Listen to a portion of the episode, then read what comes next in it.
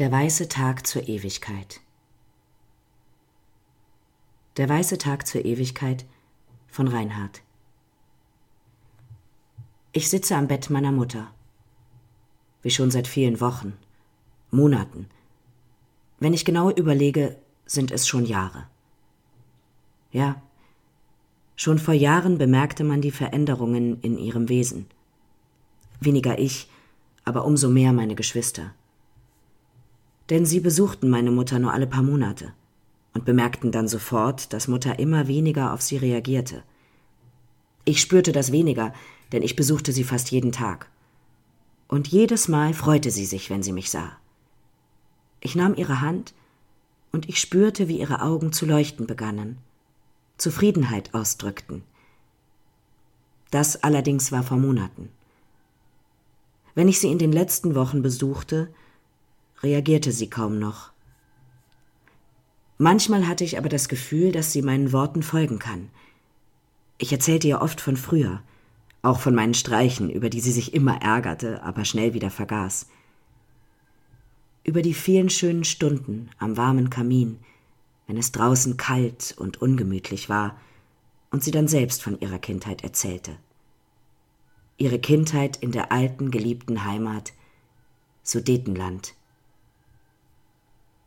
besonders von den langen, kalten und schneereichen Wintern in ihrer Heimat.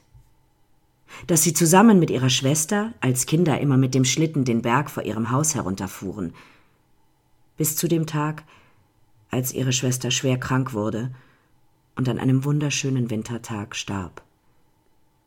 Mutter liebte den Schnee. Daher war sie immer traurig, wenn der Schnee hier im mecklenburgischen Flachland ihrer zweiten Heimat ausblieb. Sie sagte mir mal, wenn sie mal sterben muss, möchte sie das im Winter, wenn ganz viel Schnee fällt und sie in einem weißen Himmel zu Gott kommt. Die Erlösung für meine Mutter kam an einem Tag kurz vor Weihnachten. Früh rief eine Schwester des Altersheims an. Ihre Mutter ist heute Nacht friedlich eingeschlafen. Ich eilte zu ihr, dann saß ich eine Weile, wie die Wochen, Monate, Jahre vorher, an ihrem Bett. Es war fast so wie immer, nur dass sie ihre Augen geschlossen hatte. Es wurde hell. Ich schaute aus dem Fenster. Feine weiße Flocken fielen vom Himmel. Mir kamen die Tränen. Das erste Mal seit dem Anruf der Pflegeschwester. Heute ist ihr weißer Tag zur Ewigkeit.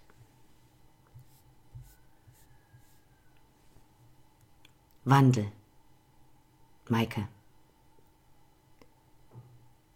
Wie eine zarte Blume voller Anmut stand eine Wolke über mir im fernen weichen Blau.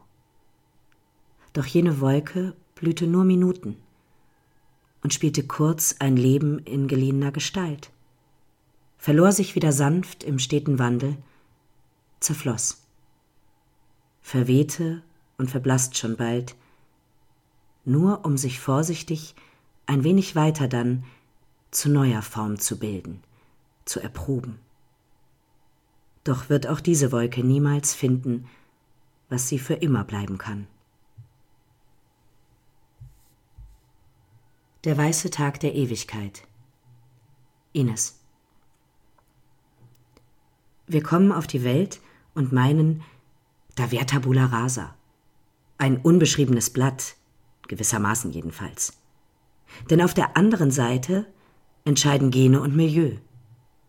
Wir werden zur Welt gebracht, doch wie das werden wird, bleibt unklar. Gemacht mit Sternenstaub aus den Fernen unseres Alls, erleben wir unendliche Tiefen und viel mehr noch schwindelnde Höhen. Wir werden in die Welt gesetzt, ungefragt, bis ans Ende unserer Tage. Malen schwarz und bunt und grau, kennen die Geschwindigkeit des Schalls.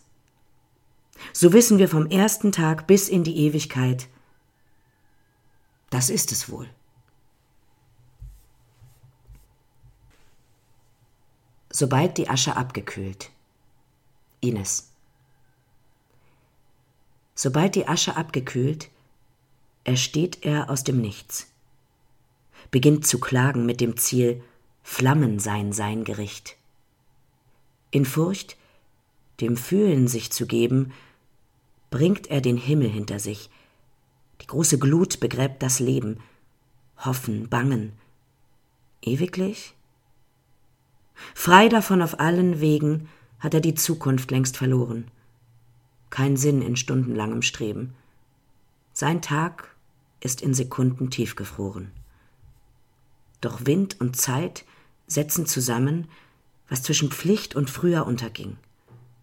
Hier werden Stund um Stund zu Flammen, in Asche nur ein Phönix sinkt.